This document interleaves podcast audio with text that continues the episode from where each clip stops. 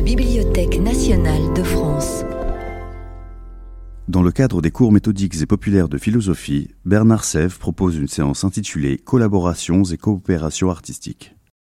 Bonjour, je vais vous parler aujourd'hui du thème collaboration et coopération artistique. Toute activité humaine, toute pratique artistique fait appel à des collaborations visibles et invisibles. Ce qui m'importe est de penser l'art, ou plutôt les arts, à partir de cette nécessité collaborative. Ma démarche n'est pas celle d'un historien, mais plutôt d'un philosophe de l'art. J'aimerais rendre visibles les collaborations invisibles. J'aimerais penser la diversité des formes de collaboration dont nous verrons des exemples extrêmement paradoxaux.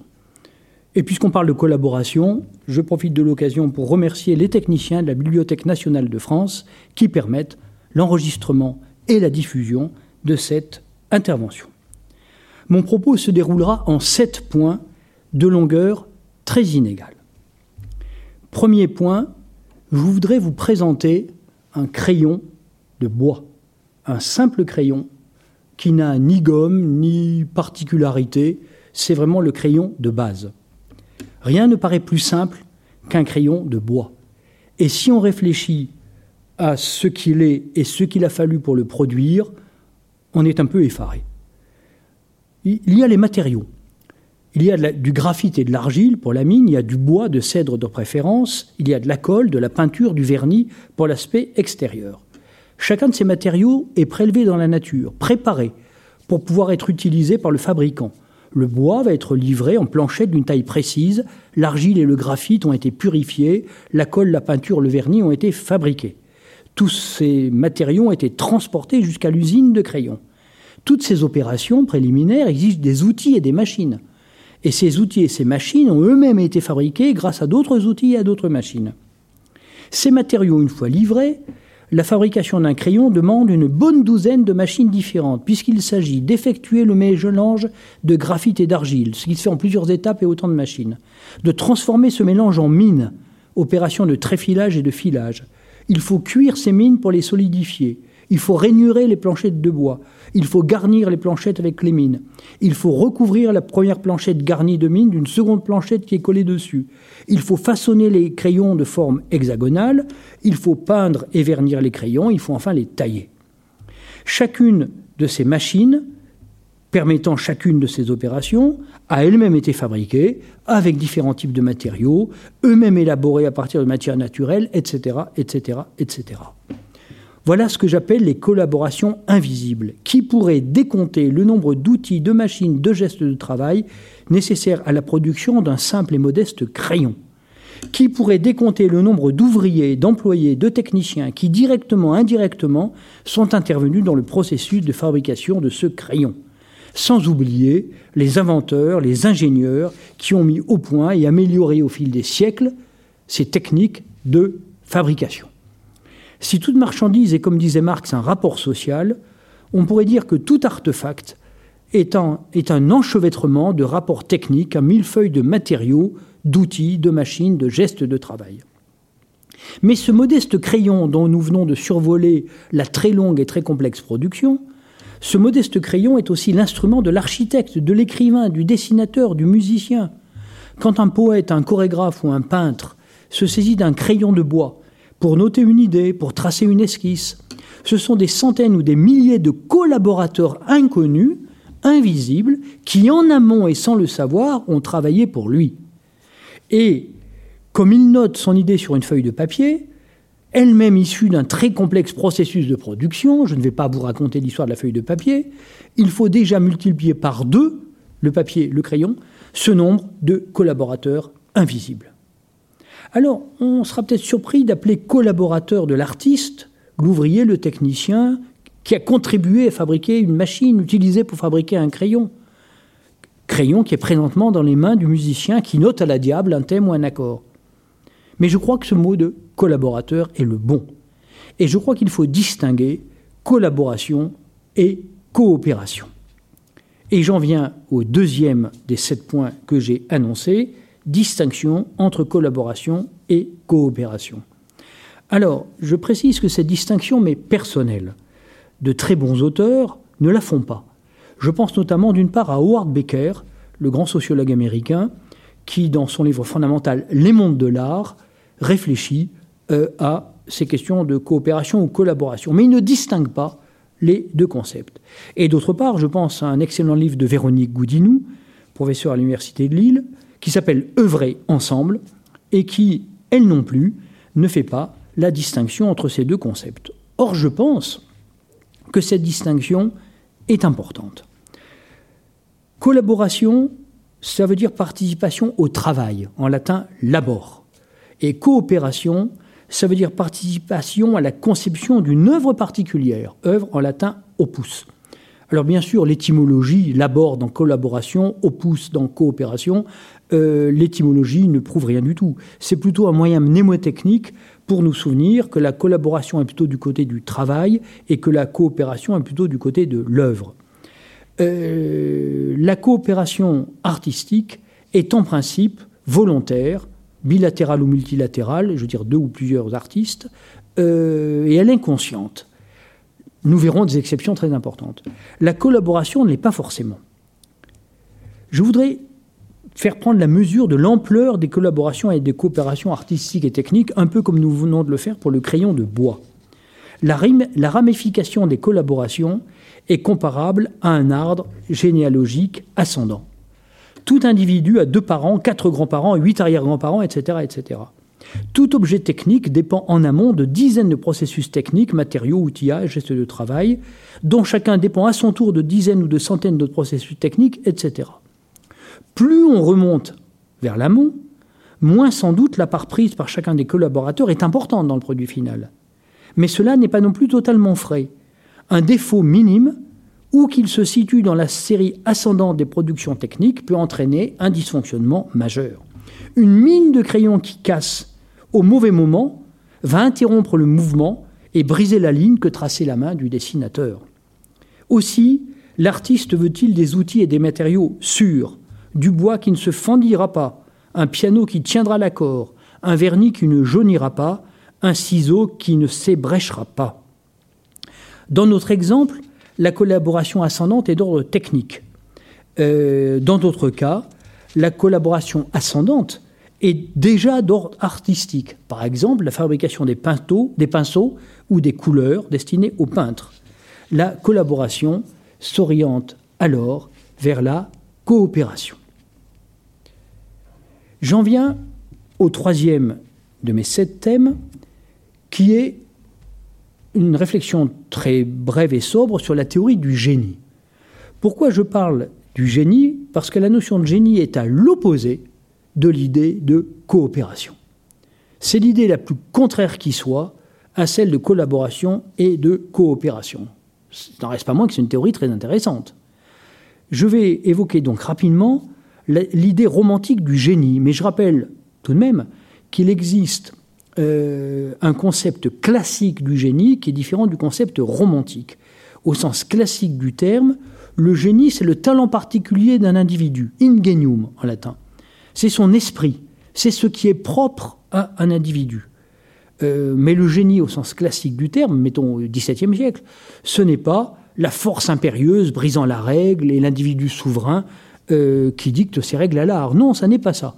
La notion classique de génie est beaucoup plus sobre et modeste. Même si, même euh, dans la conception classique, euh, le génie peut être inspiré.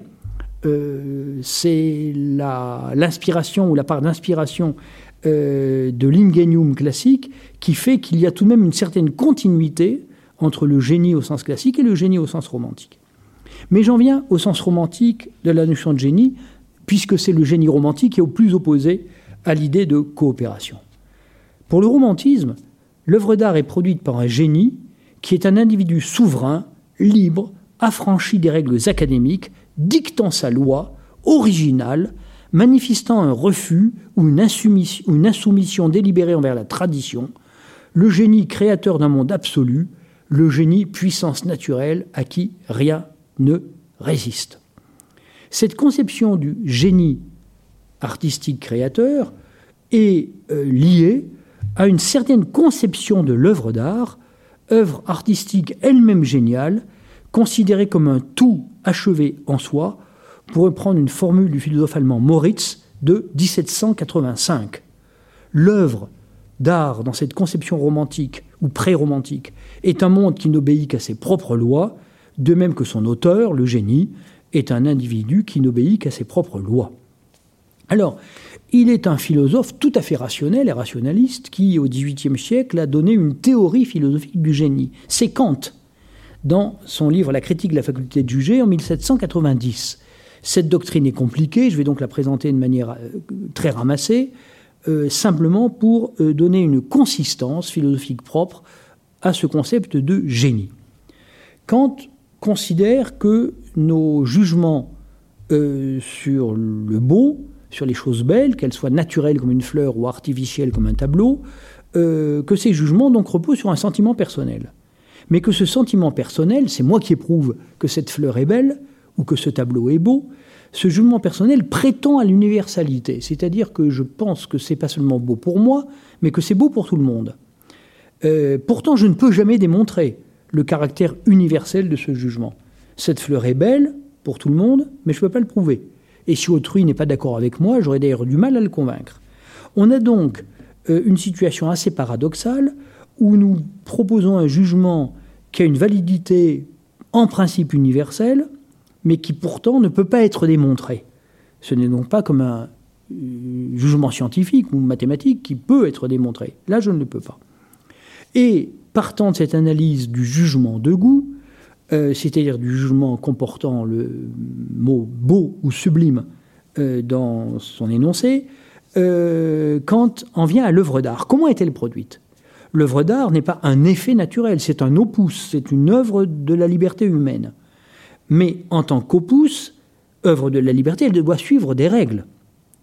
Euh, autrement, ce serait le fruit du hasard. Donc l'œuvre d'art suit des règles. Mais en tant qu'elle est artistique, cette œuvre, ces règles qui ont permis la production de l'œuvre ne peuvent pas être conceptualisées.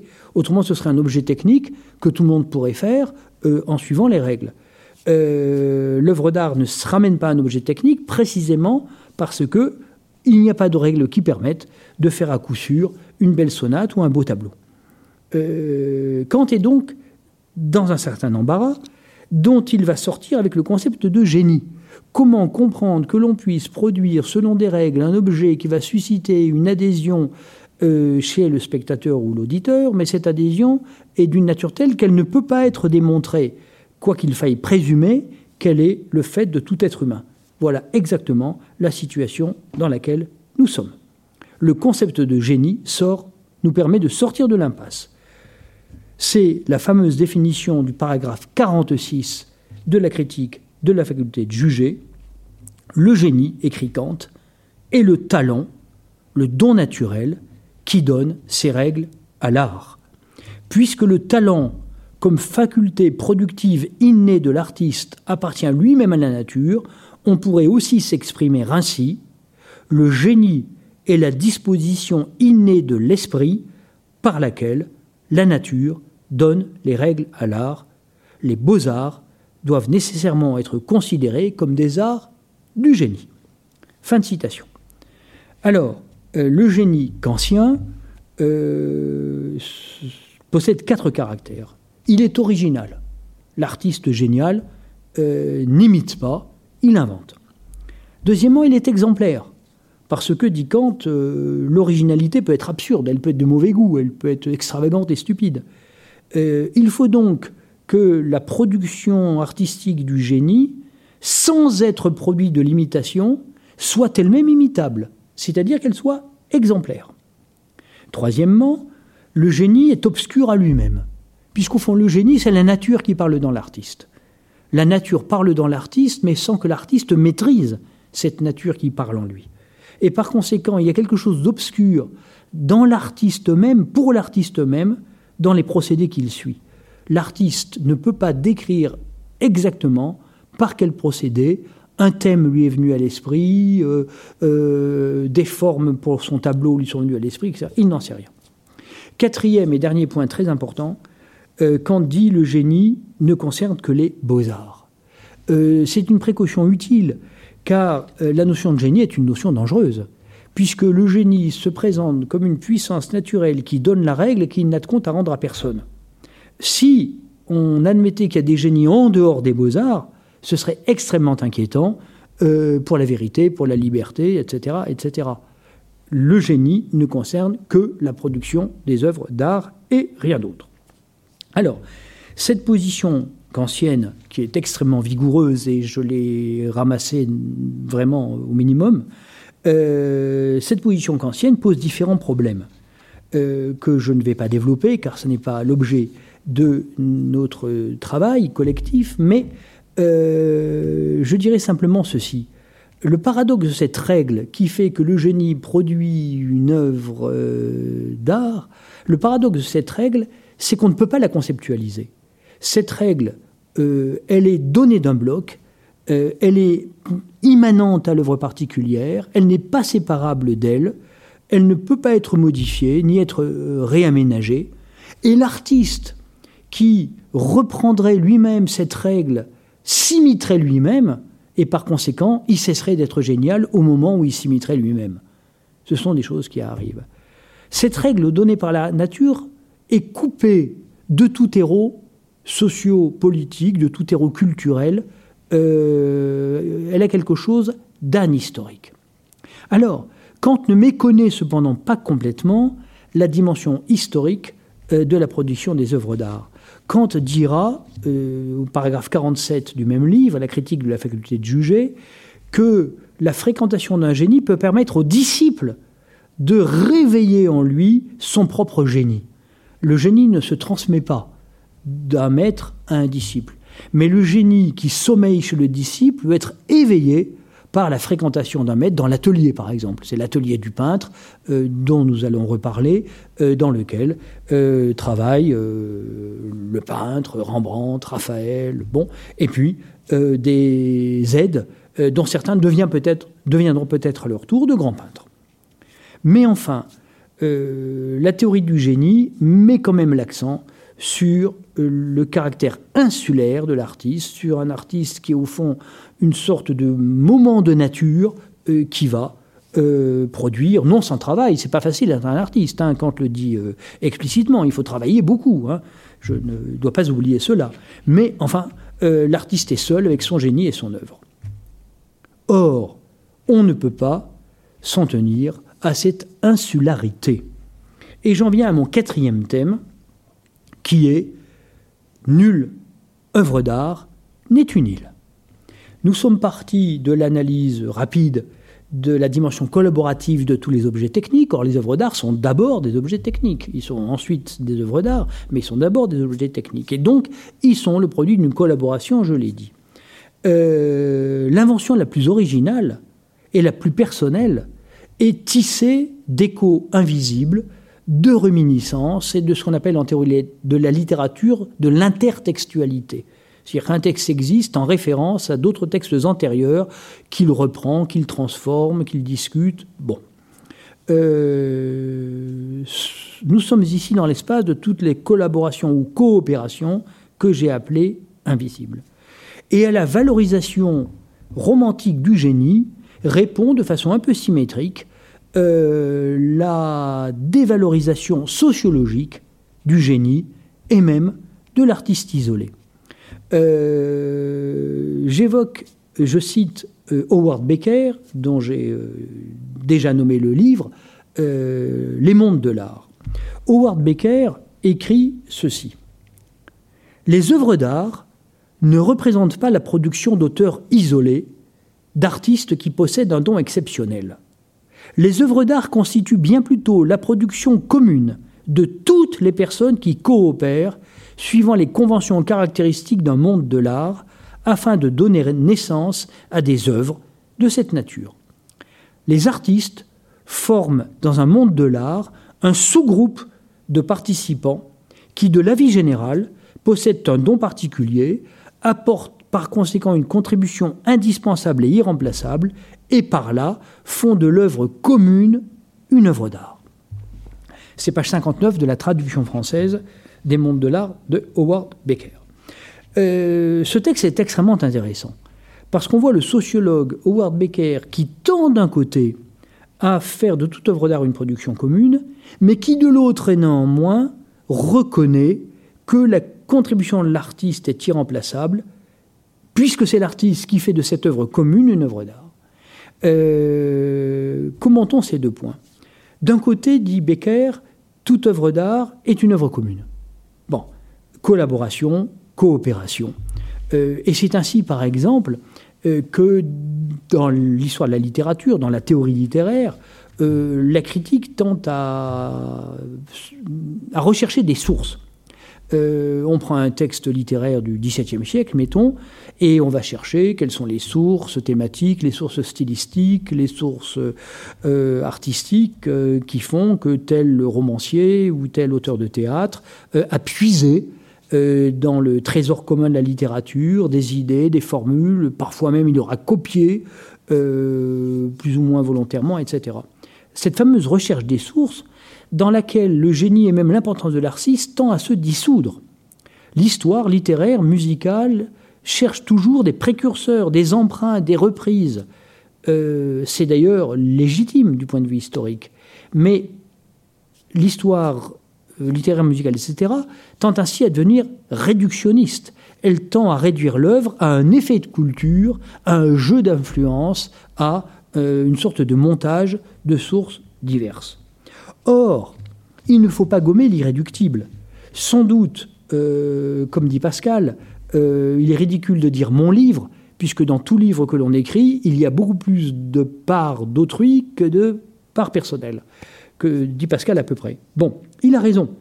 Euh, dans toute œuvre d'art, un livre, un tableau, une sonate, une, pièce de théâtre, euh, il y a plus d'autrui que de soi-même. Il n'en reste pas moins que euh, l'artiste est irremplaçable. Ce que dit la deuxième partie du texte de, Howard Becker que j'ai lu. toute œuvre d'art est collective, mais c'est l'artiste qui fait que cette œuvre commune est une œuvre d'art. car il ne faut pas gommer l'irréductible. Euh, sans doute Beethoven, sans doute Picasso, sans doute William Faulkner, euh, ont hérité des différents mondes de l'art dans lesquels ils ont vécu, qui sont trois mondes très différents. Euh, ils ont hérité des thèmes, des formes, des, des, figures, des, bon, une inspiration. Mais enfin, personne n'aurait écrit le 14e quatuor en ut dièse mineur si Beethoven ne l'avait pas fait. Personne n'aurait pas un Guernica si Picasso ne l'avait pas fait. Personne n'aurait écrit le bruit et la fureur si Faulkner ne l'avait pas fait. Chacune de ces grandes œuvres phares euh, de l'histoire de la culture, chacune de ces œuvres s'éclaire par la situation historique et les choix artistiques de l'artiste, son évolution, et euh, le monde de l'art dans lequel il appartenait. Chacune de ces œuvres s'éclaire, mais elle ne s'explique pas. Il y a de l'irréductible, car un contexte n'est pas une cause. Toute œuvre, toute œuvre d'art est en contexte, mais elle n'est pas causée par le contexte. Mon objet n'est donc pas de doser génie et collaboration artistique, mais plutôt d'analyser, d'un point de vue philosophique, non pas historique, mais philosophique, des formes de collaboration, des formes de coopération, et notamment des formes paradoxales qui sont les plus instructives. Et j'en viens à mon point 5, mais qui va être nettement plus long que les quatre points précédents, point 5 que j'intitule Coopération structurelle, coopération contingente. Pour dire d'un mot l'idée que je vais développer, il y a des arts qui imposent de par leur nature même des coopérations. Euh, c'est ce que j'appelle les coopérations structurelles.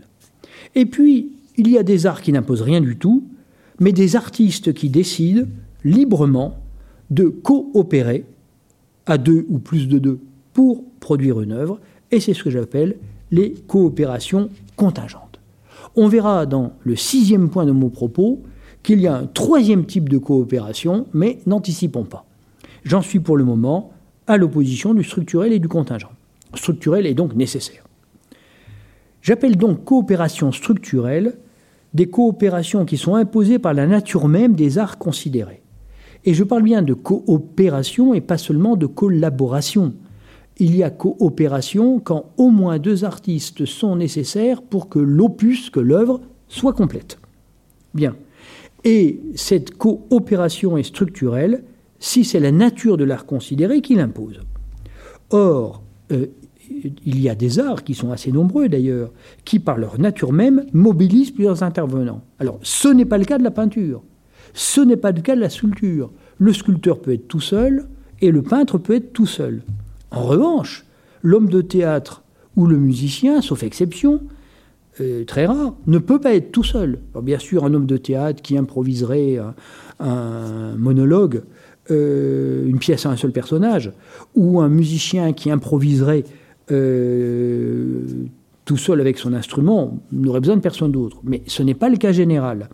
Au théâtre, les coopérations structurelles concernent le casting, le jeu des acteurs, les décors, les costumes, la machinerie, la lumière, la mise en scène, plus toutes les collaborations techniques et institutionnelles indispensables à la bonne marche d'un théâtre, par exemple la billetterie, le nettoyage de la salle, l'intervention d'un juriste dans certains cas, etc. À l'opéra, on retrouve exactement les mêmes contraintes, plus les choix d'interprétation musicale, les instrumentifs, les chanteurs, le chef d'orchestre, etc., etc. Donc pour monter une pièce de théâtre, pour euh, monter un opéra, il faut mobiliser un nombre de collaborateurs et de coopérateurs extrêmement nombreux. Je donne de nouveau la parole à Howard Baker. Un premier extrait euh, des pages 37-39 de son livre. Je cite Tous les arts reposent sur une large division du travail. C'est évident pour ce qui concerne les arts du spectacle. Un film, un concert, une pièce de théâtre ou un opéra ne peuvent pas être l'œuvre d'une seule et unique personne qui ferait tout d'un bout à l'autre. La division du travail n'implique pas que toutes les personnes associées à la production de l'œuvre travaillent sous le même toit, comme les ouvriers d'une chaîne de montage, ni même qu'elles vivent à la même époque. Elle implique seulement que la réalisation de l'objet ou du spectacle repose sur l'exercice de certaines activités par certaines personnes au moment voulu. Les peintres dépendent ainsi des fabricants pour leurs toiles, leurs châssis, leurs couleurs, leurs pinceaux. Les poètes dépendent autant des imprimeurs et des éditeurs que les peintres des marchands, et leur travail prend tout son sens par rapport à une tradition où ils puisent également des matériaux. Alors, un petit commentaire, comme Howard Baker ne distingue pas collaboration et coopération, euh, il met dans le même groupe euh, une pièce de théâtre et la fabrication, euh, la production d'un tableau. Je ne suis pas tout à fait d'accord. je pense que la production d'un tableau, comme la pièce de théâtre, demande des collaborations, mais que seule la pièce de théâtre exige une coopération. Je veux dire que le peintre dépend assurément des fabricants, pour sa toile, ses châssis, ses couleurs et ses pinceaux. C'est tout à fait certain. J'appelle ça collaboration. Mais euh, les toiles, châssis, couleurs et pinceaux euh, que le peintre va acheter dans le commerce ne prédéterminent pas euh, la nature de l'œuvre qu'il va peindre. ce n'est pas le pinceau ou la couleur ou la toile qu'il achète ne l'incite pas à peindre une toile plutôt qu'une autre toile, un tableau plutôt qu'un autre tableau. Il est seul à opérer ses choix et donc à peindre son tableau. En revanche, l'auteur de théâtre, euh, il a besoin de collaborateurs, on l'a dit, euh, mais il a aussi besoin de coopérateurs. Parce que le jeu des comédiens, les choix de mise en scène, si la pièce est mise en scène 100 ans ou 200 ans ou 2000 ans après sa mort, à lui, l'auteur de la pièce de théâtre, ces choix de mise en scène et ces choix de jeu d'acteurs vont contribuer à l'opus, à la manière dont la pièce est ceci et non pas cela. Et par conséquent, il ne s'agit plus ici de simple collaboration, mais il s'agit bel et bien d'une coopération, puisque telle pièce Antigone euh, de Sophocle mise en scène aujourd'hui, c'est évidemment une pièce qui a besoin de Sophocle, qui est mort il y a très longtemps, euh, et qui a besoin des choix d'un metteur en scène et d'acteurs d'aujourd'hui, et par conséquent, il s'agit de coopération et ne plus de collaboration. Bien. Deuxième texte d'Howard Baker, page 49, je cite Tout ce qui n'est pas fait par l'artiste, c'est-à-dire par celui qui exerce l'activité cardinale sans quoi l'œuvre ne serait pas de l'art, doit être fait par quelqu'un d'autre.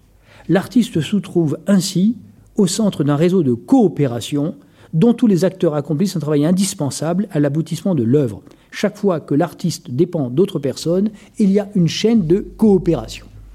Alors je fais le même commentaire, je distingue euh, coopération et collaboration, et je dirais plutôt que chaque fois que l'artiste dépend d'autres personnes, il peut y avoir soit une chaîne de collaboration si ces autres personnes sont nécessaires mais sans influer sur le euh, contenu propre de l'œuvre considérée, soit une chaîne de coopération si euh, l'intervention de ces euh, autres personnes modifie ou détermine d'une certaine manière le contenu de l'œuvre. l'artiste dépend de l'éclairagiste et l'artiste dépend du comédien. collaboration, coopération. L'artiste quand il s'agit d'un auteur de pièces de théâtre. Nous avons donc tout un groupe d'art euh, qui euh, structurellement euh, oblige, contraignent l'artiste à coopérer, qu'il le veuille ou pas. C'est le cas des arts de performance, musique, danse, théâtre. L'exécution ou interprétation de l'œuvre se déroule dans un second temps, sauf situation d'improvisation, mais nous écartons ce, cas très intéressant mais qui est minoritaire. Euh, il y a donc une asynchronie, ça n'est pas synchrone. Le second temps, c'est-à-dire l'exécution de l'œuvre, peut se produire quelques jours, quelques siècles ou quelques millénaires après l'achèvement du premier temps. Henri Gouillet avait écrit il y a déjà assez longtemps un petit livre qui s'appelait Le théâtre et les arts à deux temps. Le premier temps, c'est le temps euh, de l'écriture de la pièce musicale ou de la pièce de théâtre. Le second temps, une semaine, un siècle, mille ans après, c'est le temps de l'exécution de cette notation. Le concept de notation est ici très important. Le second temps euh, implique euh, pratiquement toujours une interprétation de la notation qui est tout à fait autre chose que l'application mécanique d'un programme. Il y a des cas de coopération structurelle sans notation, ils sont peu nombreux, mais ils existent. C'est par exemple les arts du cirque, le jonglage, mais l'entraînement collectif, l'acquisition d'habitus collectifs, la transmission euh, remplace, pour ainsi dire, la notation. Euh, mais euh, le concept de notation reste néanmoins essentiel. ce qui fait le caractère coopératif de l'interprétation d'une pièce de musique ou d'une pièce de théâtre, c'est que l'interprète, le pianiste ou le comédien, mettons, euh, ajoute quelque chose à la notation. L'idée de jouer ce qui est noté et rien que ce qui est noté est absurde. On ne peut pas tout noter. Inévitablement, euh, les inflexions de voix du comédien, euh, le rythme ou l'attaque que choisira le pianiste sont des choses qui ne sont pas notées, qui ne peuvent pas l'être. Alors l'artiste, surtout depuis le romantisme, parce que l'artiste depuis le romantisme a tendance à se prendre pour un génie, l'artiste peut essayer de contrôler l'exécution future de son œuvre par différents procédés selon la nature des arts considérés.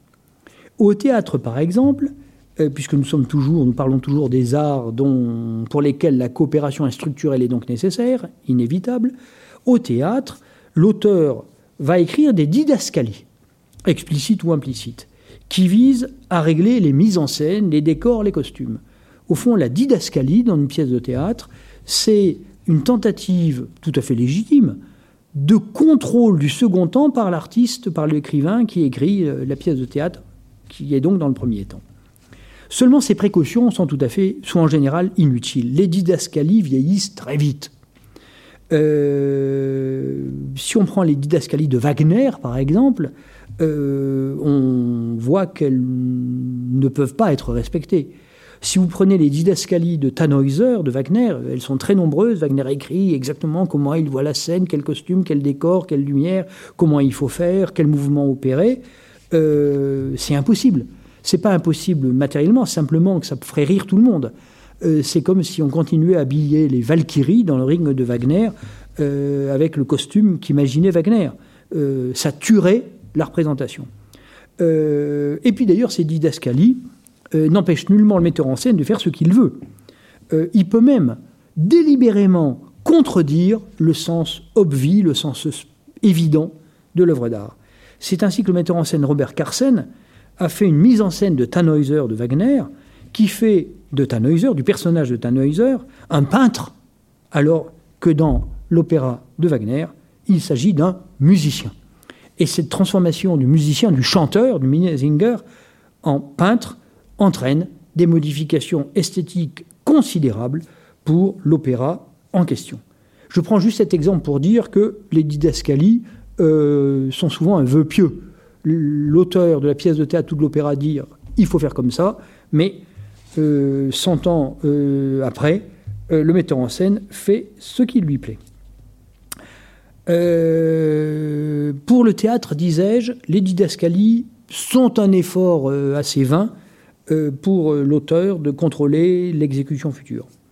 Dans la musique ou dans les arts de performance notés, l'auteur, le musicien, le compositeur peut multiplier les prescriptions de jeu. Euh, il y a un développement de la précision concernant les vitesses, les nuances, les attaques. Avec l'invention du métronome au début du 19e siècle, le, le compositeur peut dire exactement à quelle vitesse il veut qu'on joue sa pièce. Mais ces tentatives du contrôle ne sont que très partiellement efficaces. Puisque le principe même de la notation et que tout ne peut pas être noté. Il faudrait une notation de rang 2 pour expliquer comment lire les notations de rang 1. On en trouve d'ailleurs. Euh, par exemple, le musicien français François Couperin, au début du XVIIIe siècle, explique euh, dans un texte écrit en français euh, la manière dont il faut jouer les agréments, les tris, les ports de voix, les trémolos, etc., qui sont dans ces pièces pour clavecin. Mais cette notation de rang 2 est elle-même susceptible de diverses interprétations. On n'en sort pas. Et donc, même si le musicien, le compositeur essaye de brider un peu, de limiter la liberté de manœuvre de son interprète futur, euh, qui va être inévitablement co-opérateur de l'œuvre complète, savoir de l'œuvre musicale jouée, même si le musicien, le compositeur essaie de brider sa liberté, il n'y arrivera pas. Cette coopération de rang 2 est elle-même euh, plus ou moins contraignante et entraîne parfois d'importantes conséquences sur la vie des individus. Je pense par exemple euh, à la troupe de théâtre ou de danse quand elle est permanente, à l'orchestre quand il est permanent, euh, ou au quatuor à cordes.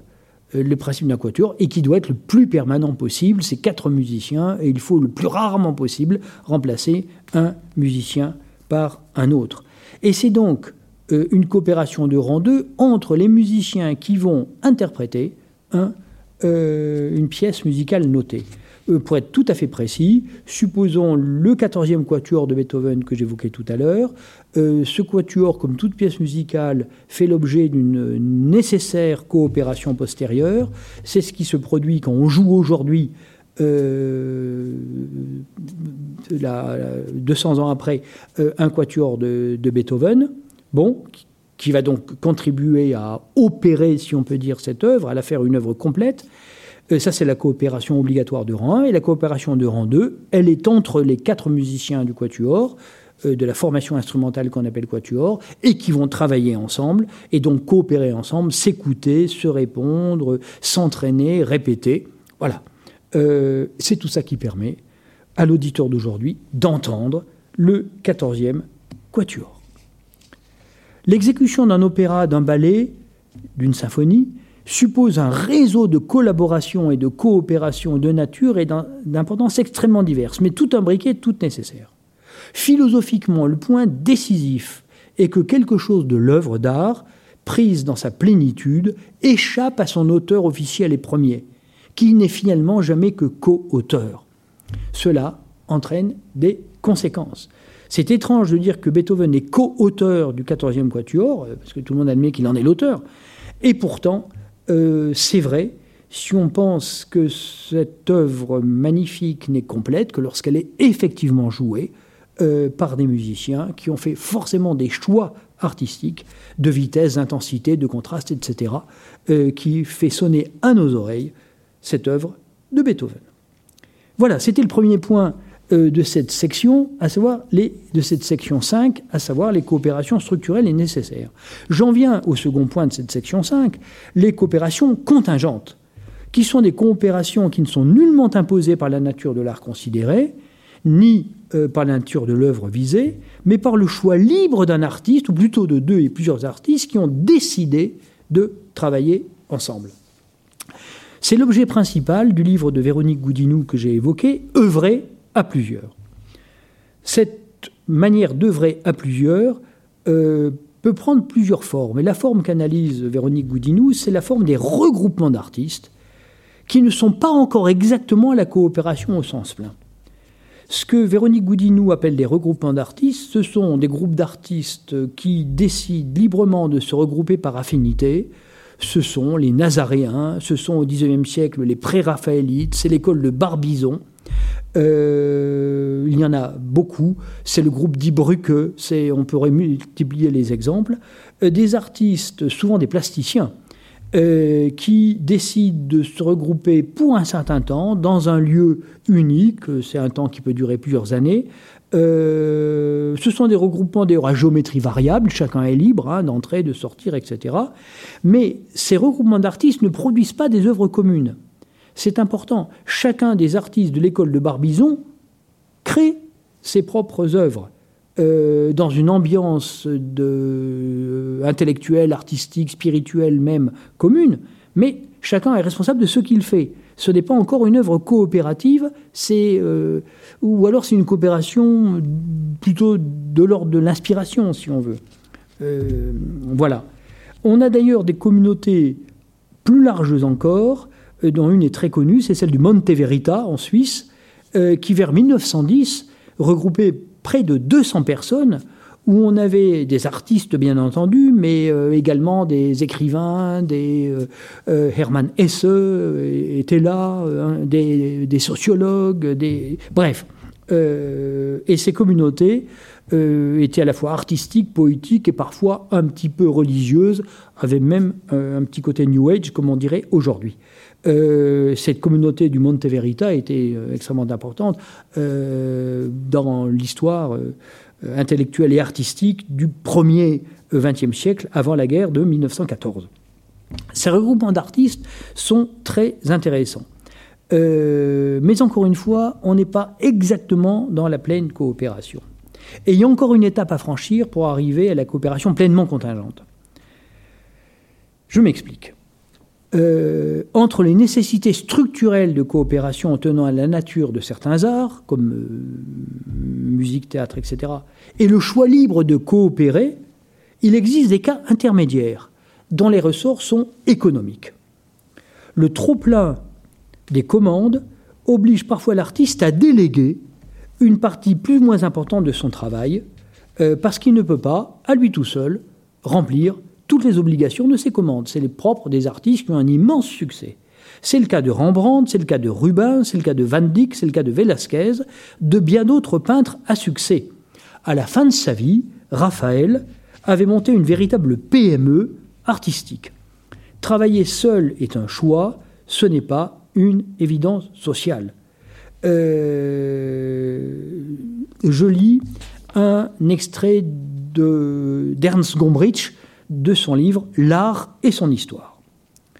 Recevant une commande pour une église ou pour un grand de ce monde, Rubens se contentait souvent de peindre une petite esquisse, laissant à ses élèves et à ses aides la tâche d'exécuter la toile à l'échelle demandée. Alors seulement, la préparation et le gros de la peinture achevée selon ses directives, il reprenait le pinceau, peignant ou retouchant ici un visage, là une soierie, adoucissant tel contraste trop brutal. Il savait que son pinceau pouvait faire vivre tout ce qu'il touchait, et c'est un fait, en fait le secret du génie de Rubens. Il avait l'art quasi magique de donner la vie, une vie intense et généreuse. Alors ça, c'est très intéressant. On voit concrètement dans l'atelier comment l'artiste débordé par les commandes va opérer en deux temps. D'abord une esquisse, ensuite euh, ses aides coopèrent, pour le coup, en réalisant le tableau à l'échelle désirée. Et dans un troisième temps, donc, Rubens réapparaît euh, et il corrige, il peint les choses les plus difficiles, le visage par exemple, il modifie, etc. Et euh, il livre un tableau signé Rubens. Bien. Euh, ceci est un cas intermédiaire entre la coopération structurellement contrainte et la coopération libre.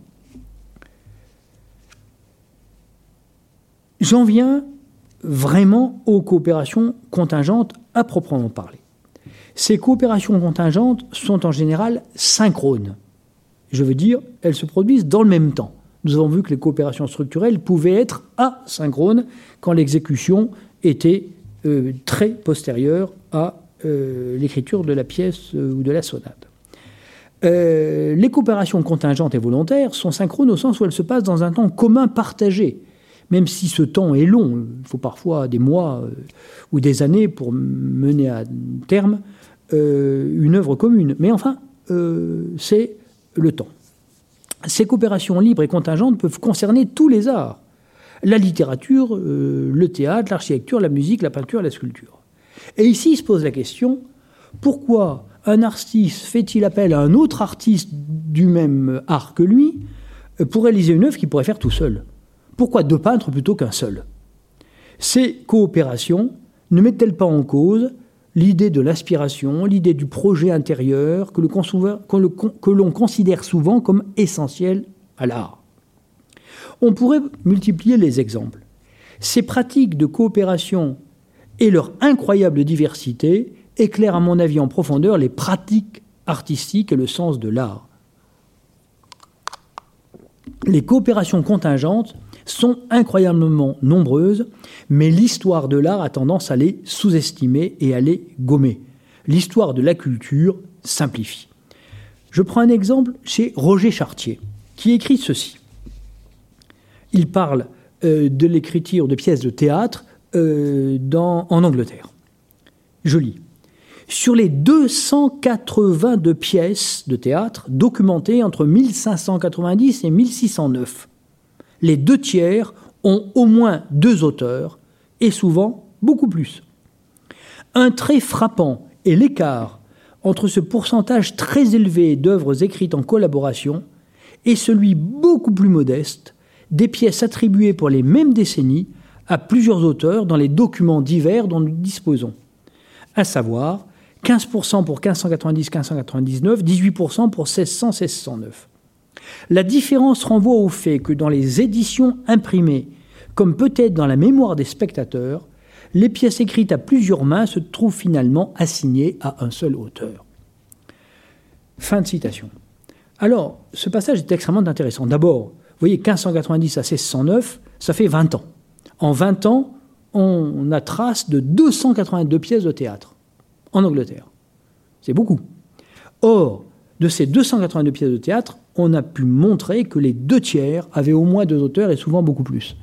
Euh, or, euh, dès l'époque, pas maintenant, hein, mais dès l'époque, euh, on attribue à 15% seulement de ces pièces ou 18% d'avoir plusieurs auteurs, alors qu'en fait, c'est 65%. Ce qui veut dire que dès l'époque, il y a une simplification qui se fait. Euh, dans la mémoire des spectateurs, dans les éditions imprimées, dans le monde de la culture de l'époque, les pièces écrites à plusieurs mains, on les attribue à un seul. Ce qui fait que, évidemment, de nos jours, il faut tout le travail euh, très savant et très minutieux des historiens pour restituer à chacune de ces pièces de théâtre la pluralité de ses auteurs. Or, on est ici dans un cas de coopération libre. Un homme seul ou une femme seule peut écrire une pièce de théâtre. Si on se met à deux, trois, quatre, c'est parce qu'on en a envie, ou c'est peut-être aussi parce qu'il y a une forte demande, comme dans l'atelier de Rubens, euh, mais enfin il s'agit d'une coopération contingente et libre. Si on examine les coopérations contingentes entre artistes, on découvre euh, l'importance des couples et l'importance des fratries. L'importance des couples amoureux, l'importance des fratries, des groupes de frères et sœurs. Euh, comme si une nécessité subjective de nature affective, amoureuse ou familiale venait relayer l'absence de nécessité structurelle de la coopération. J'ajoute que ce n'est pas toujours le cas. Nous savons que Jean-Sébastien Bach a eu plusieurs fils euh, qui ont été de grands musiciens, notamment Carl-Philippe Emmanuel Bach, mais pas seulement. Or, les fils de Jean-Sébastien Bach, tous, enfin ceux qui étaient musiciens, n'ont jamais coopéré entre eux pour faire une œuvre commune. Donc, il n'y a aucune nécessité à tout ça. Alors je vais survoler de manière sommaire quelques cas de couple ou de fratrie ayant délibérément décidé de coopérer pour produire des œuvres. en littérature, on a les frères Goncourt, euh, Jules de Goncourt, Edmond de Goncourt, qui écrivent ensemble un roman, Germini la Certeux, en 1865, et qui surtout écrivent leur journal, euh, jusqu'à la mort de Jules de Goncourt. Euh, ensuite, Edmond est tout seul. on a un cas un peu plus particulier, c'est l'écrivain et son ghostwriter, son aide, comme Alexandre Dumas et Auguste Maquet, qui a écrit une partie des romans de Dumas. Il y a même eu un procès d'ailleurs, puisqu'Auguste Maquet voulait faire valoir ses droits. Euh, c'est un cas un peu particulier, mais c'est une forme de coopération. Euh, ou encore, un cas très particulier, ce qu'on appelait à l'époque du surréalisme des cadavres exquis. Euh, vous en connaissez le, principe.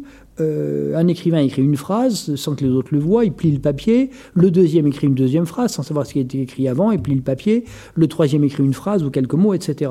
Et à l'arrivée, on déplie la feuille et on a c'est assez surréaliste, bien entendu, un texte euh, qui est forcément coopératif, mais euh, d'une coopération euh, sans collaboration, puisque chacun travaille ou écrit sans savoir ce que l'autre a fait.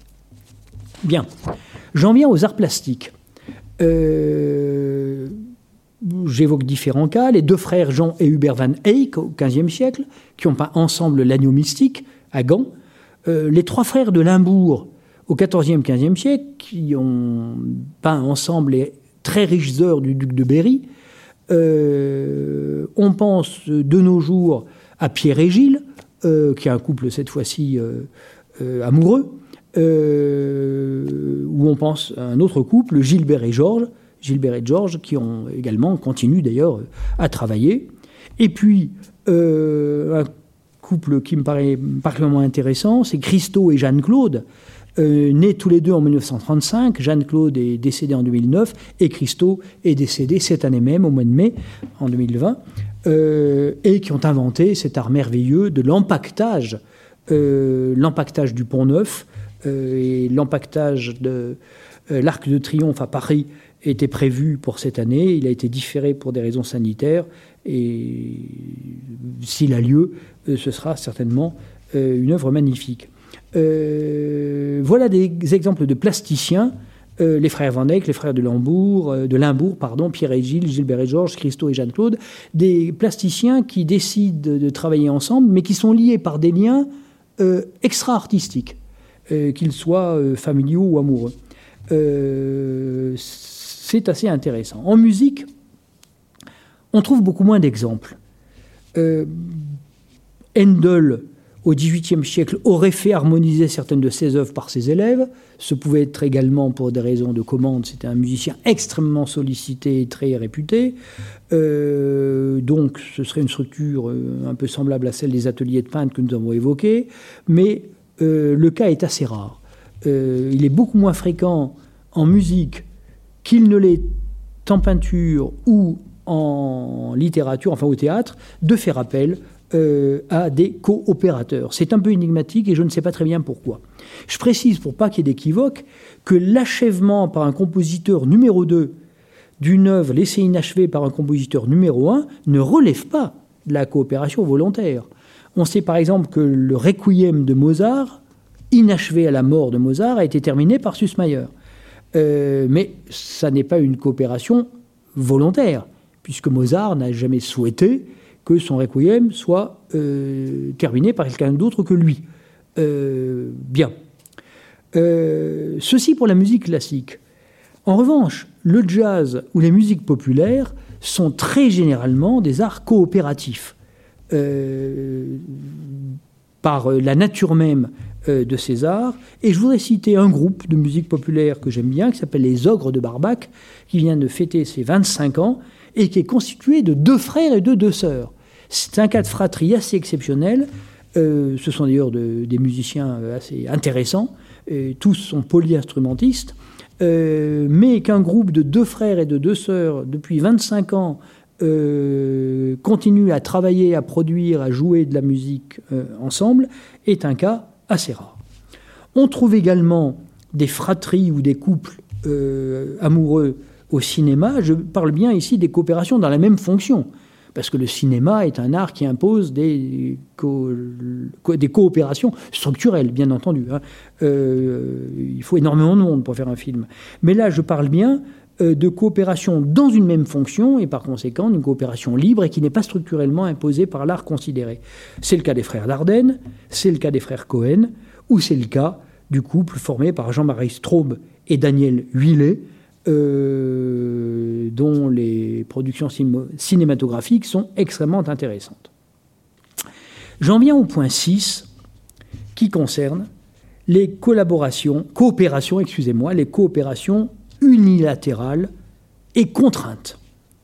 Jusqu'à présent, nous avions vu deux types de coopérations, les coopérations structurelles imposées par la nature de l'art, théâtre par exemple, les coopérations libres et contingentes qui ne sont imposées par rien du tout, mais euh, qui sont décidées par euh, le choix libre d'artistes, qui sont souvent en relation affective, en dehors même de cette coopération. Nous découvrons dans cette section 6 euh, une forme de coopération totalement différente et je dirais même paradoxale. Et ce sont les cas les plus intéressants pour une approche philosophique de la notion. Coopération contrainte, coopération unilatérale, ces formulations peuvent sembler parfaitement contradictoires. La réalité que désigne ce concept est pourtant banale, mais on n'y fait jamais attention. Les coopérations structurelles dont nous avons parlé tout à l'heure sont multilatérales par définition.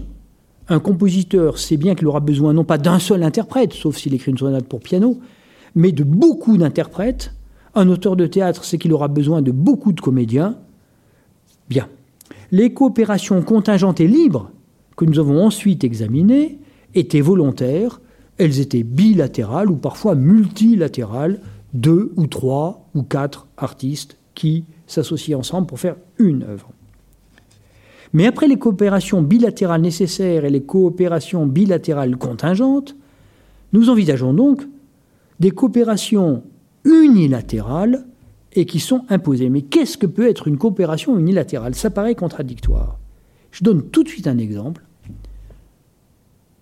Un musicien qui prend un poème et qui décide de le mettre en musique. Le poète n'a rien demandé. Le musicien s'est emparé d'une œuvre qui existait et il a décidé d'en faire le matériau pour une œuvre différente. On a bien un cas de coopération et cette coopération est unilatérale. Il y a coopération unilatérale et imposée quand un artiste décide d'utiliser en tout ou en partie une œuvre déjà existante d'un autre artiste sans demander l'avis de l'artiste auteur de l'œuvre première. L'œuvre numéro 1 devient ainsi matériau ou élément pour une œuvre numéro 2. Le point décisif est que l'œuvre première est faite, elle est achevée, parfois depuis très longtemps, elle n'a besoin de rien, elle ne demande rien, elle est complète et autosuffisante. Or, elle va être transformée en matériau par le choix de l'artiste numéro 2 qui s'en empare. Est-ce que cette transformation est une dégradation ou une promotion? C'est une question ouverte sur laquelle nous reviendrons.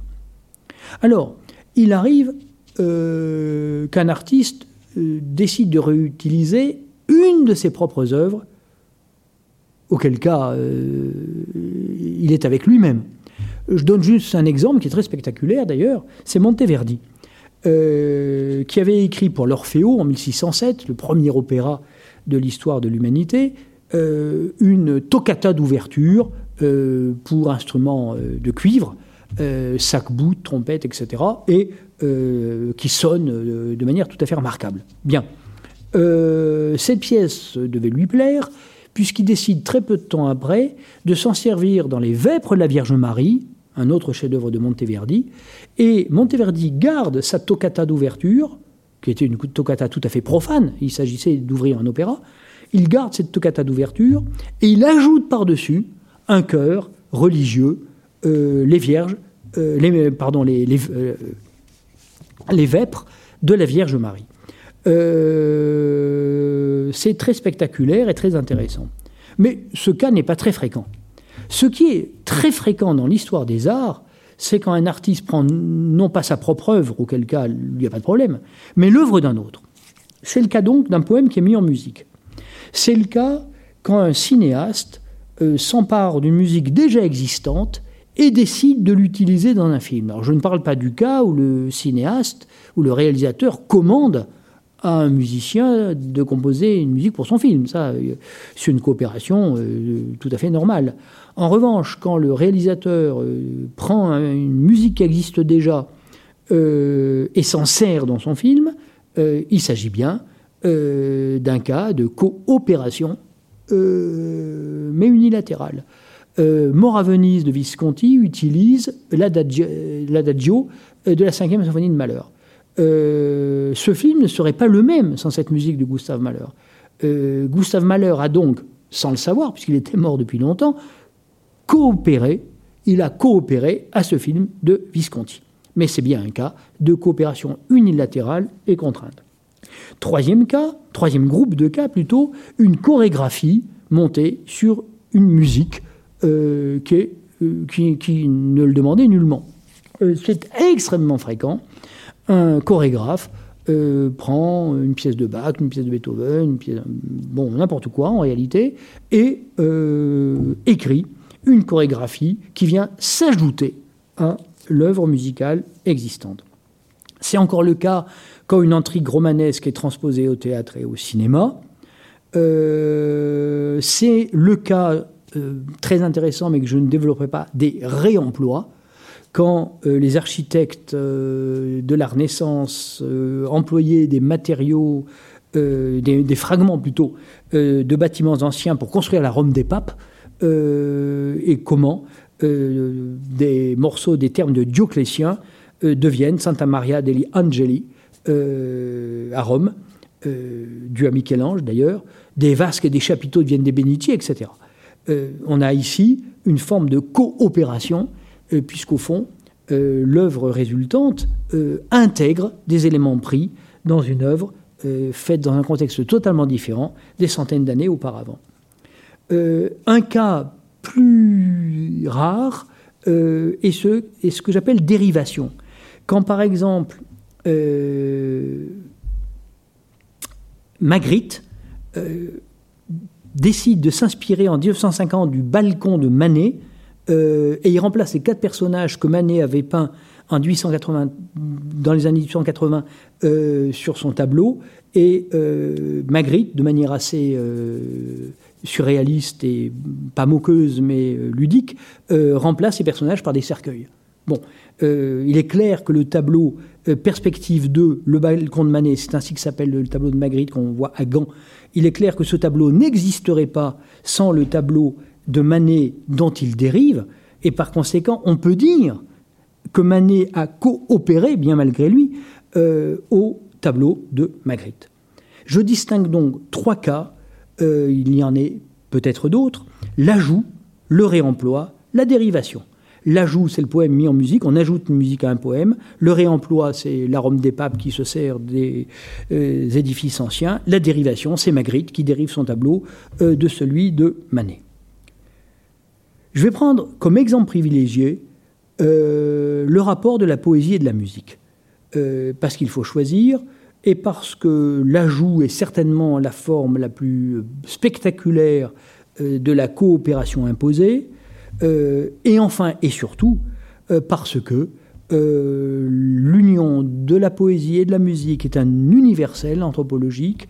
On trouve cela dans toutes les cultures et dans toutes les formes de musique, que ce soit la musique savante, la musique populaire, euh, etc. Euh, le premier trait qui frappe, quand on analyse le lien poésie-musique, c'est le caractère profondément dissymétrique de la coopération entre poètes et musiciens. Cette dissymétrie, elle est d'abord chronologique le musicien vient après le poète.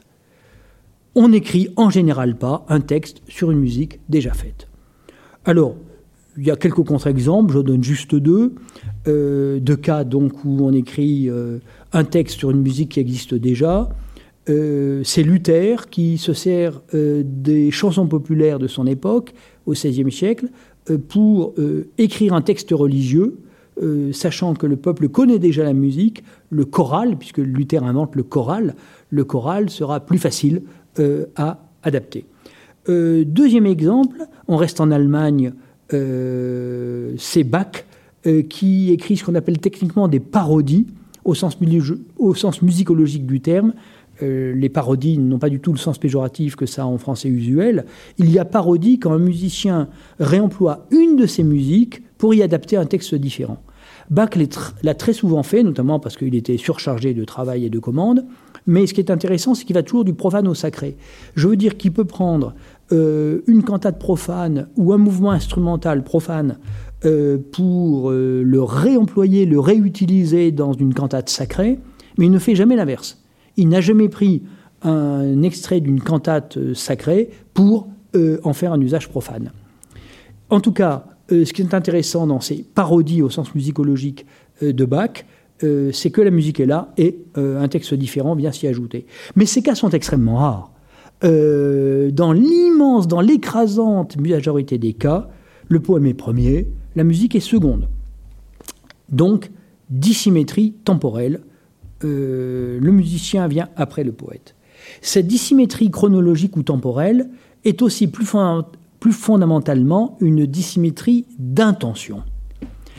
Dans le cas le plus courant, le poète écrit ses vers sans penser qu'ils puissent être mis en musique.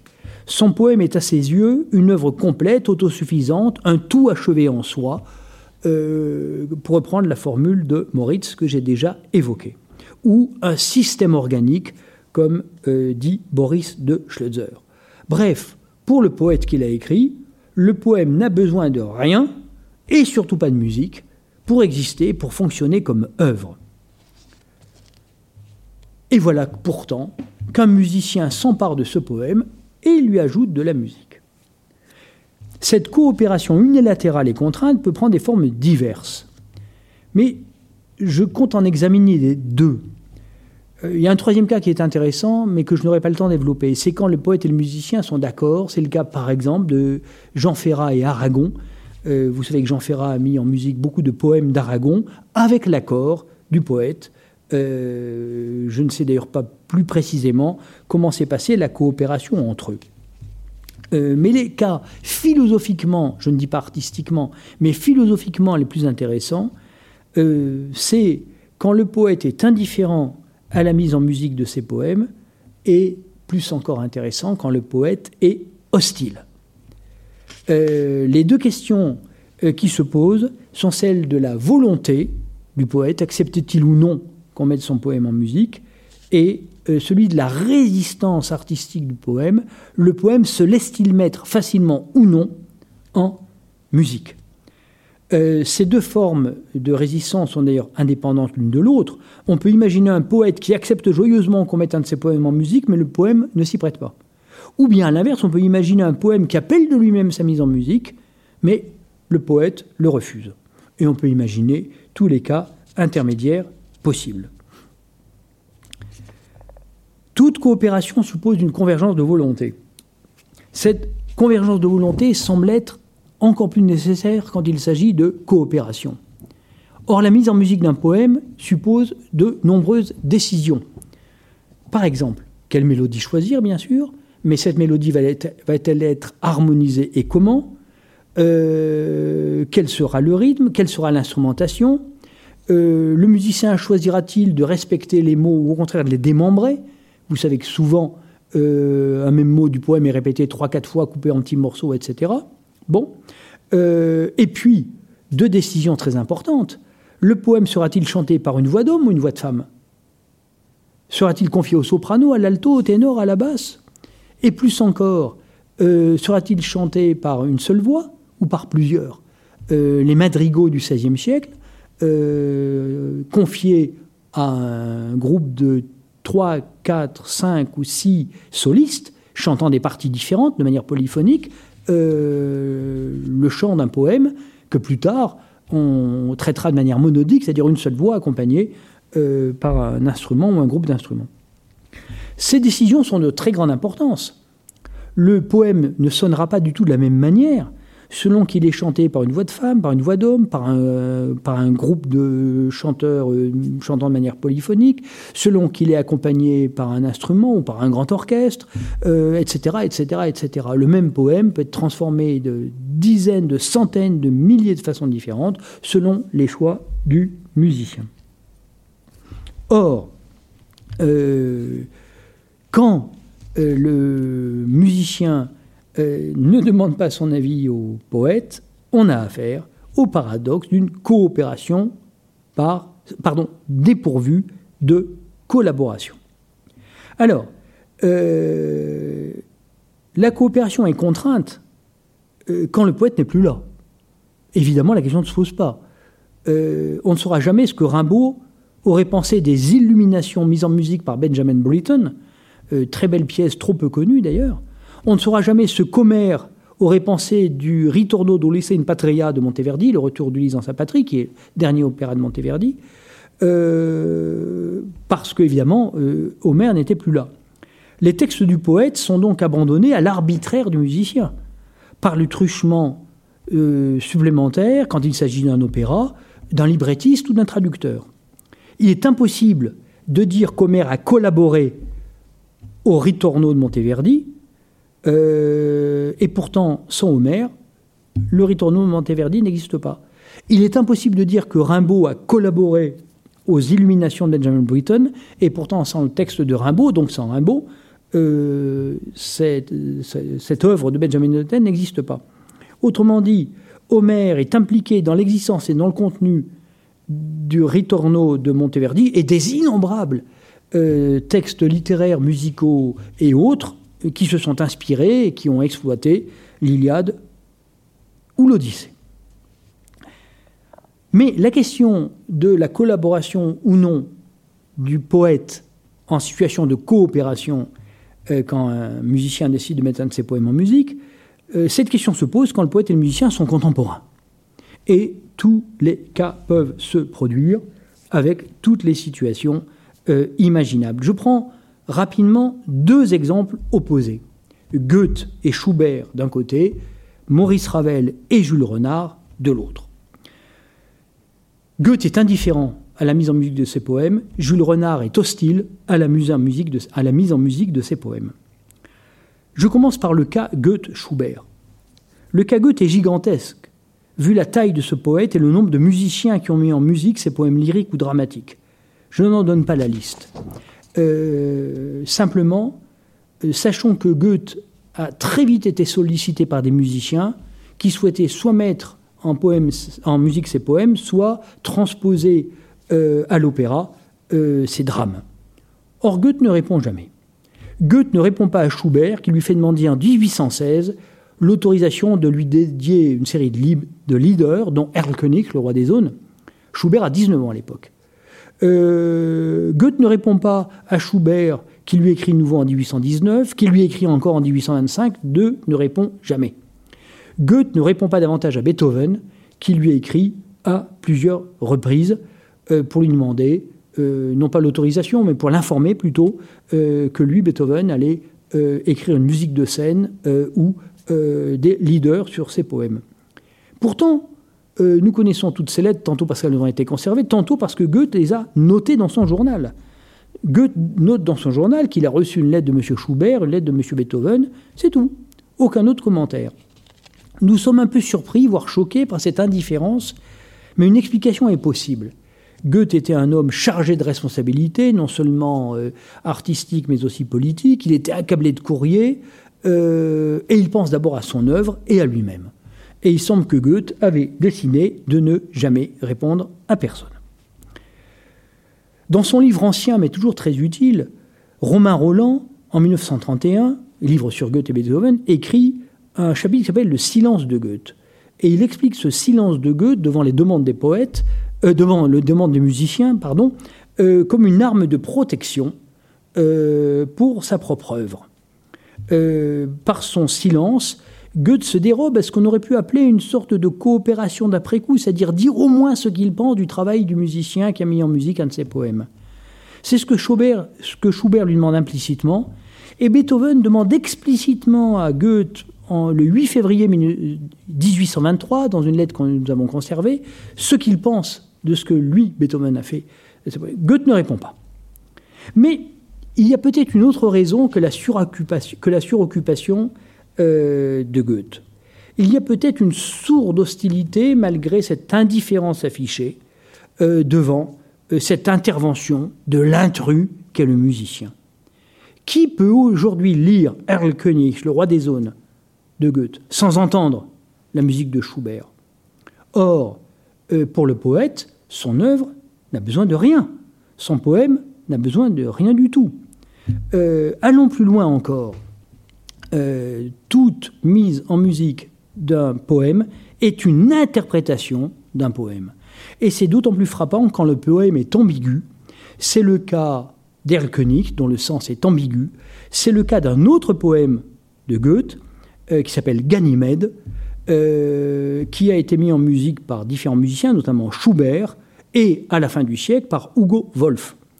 Et ces deux musiciens, l'un contemporain de Goethe, l'autre postérieur à Goethe, proposent de ce poème ambigu de lectures très différentes.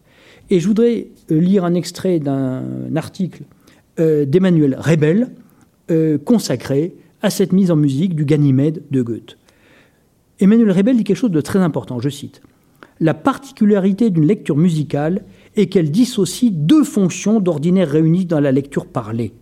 Le chanteur assure la seule dimension phonatoire de la lecture, sans en maîtriser la dimension herméneutique qui appartient exclusivement au compositeur. En effet, c'est ce dernier et non le chanteur qui, qui règle le rythme de la diction. Dans cette perspective, il est bel et bien le véritable lecteur du texte. Lui seul, le musicien, est maître du rythme, non pas seulement au sens où il rythme sa musique, mais au sens où il organise le mouvement de la parole dans la musique. Ce texte est extrêmement important. Le compositeur euh, fixe une interprétation du poème. C'est clair pour le roi des zones de Schubert. Goethe avait prévu que cette ballade fasse partie d'un Singspiel des Fischerin euh, qu'il avait composé en 1782 mais qu'il a ensuite abandonné. Et l'image ou la perspective qu'avait Goethe est la suivante. Il l'écrit lui-même. C'est Goethe qui parle. Quelques cabanes de pêcheurs dispersées sous de grands eaux. Il fait nuit, tout est calme. Quelques pots sont disposés autour d'un petit feu. Des filets et des instruments de pêcheurs sont suspendus tout autour. Dortchen, occupé à son travail, commence à chanter. durch Nacht. Et ainsi continue la balade. Euh, c'est une atmosphère euh, qui n'est pas dramatique. Euh, cette petite ballade chantée par Dortchen occupé à son travail dans le Singspiel de, Goethe, euh, c'est une chanson qui a un côté cruel, il y a un enfant qui meurt à la fin, mais comme le sont souvent les chansons populaires. mais ça n'est rien de plus grave que ça. or, lorsque Goethe entend Le Roi des eaux de Schubert, il entend tout autre chose. il entend euh, comme dit Romain Roland, un mélodrame halluciné de théâtre romantique où la tempête se déchaîne. Goethe est agacé de la disproportion de ses éclairs et de ses tonnerres avec son idylle champêtre. Ça, c'est le commentaire de Romain Roland.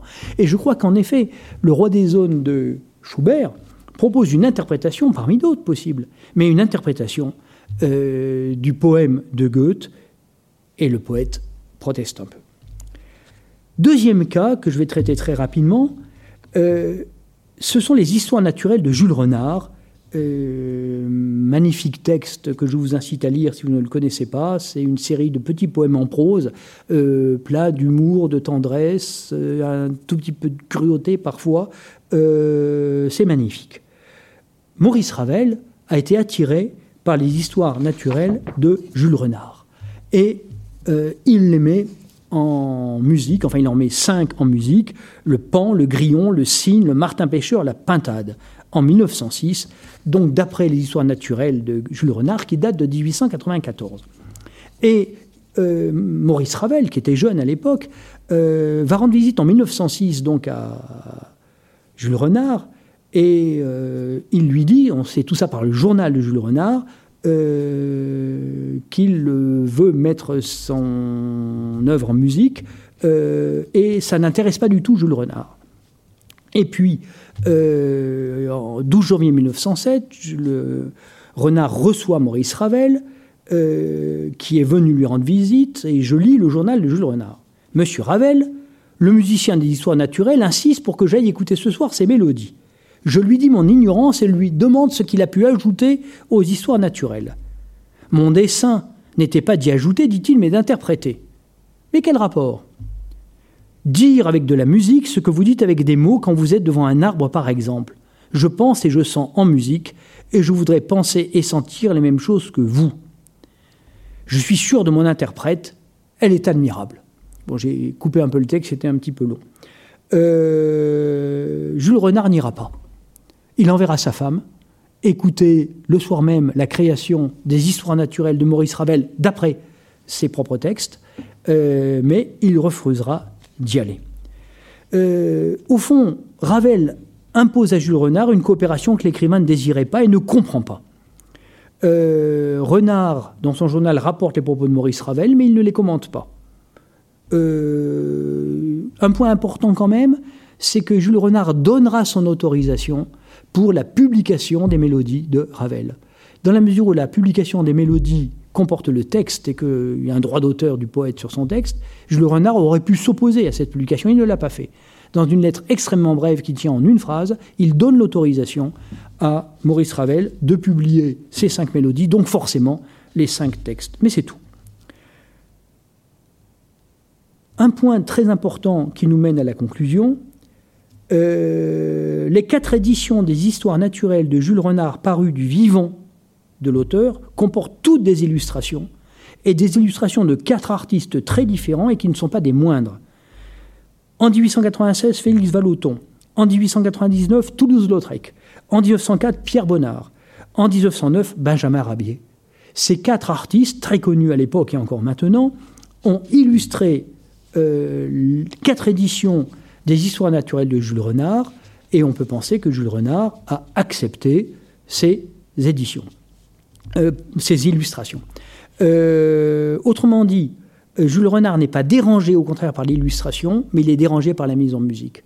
C'est très intéressant, car l'illustration, elle reste extérieure au poème. Elle ne l'attaque pas de l'intérieur.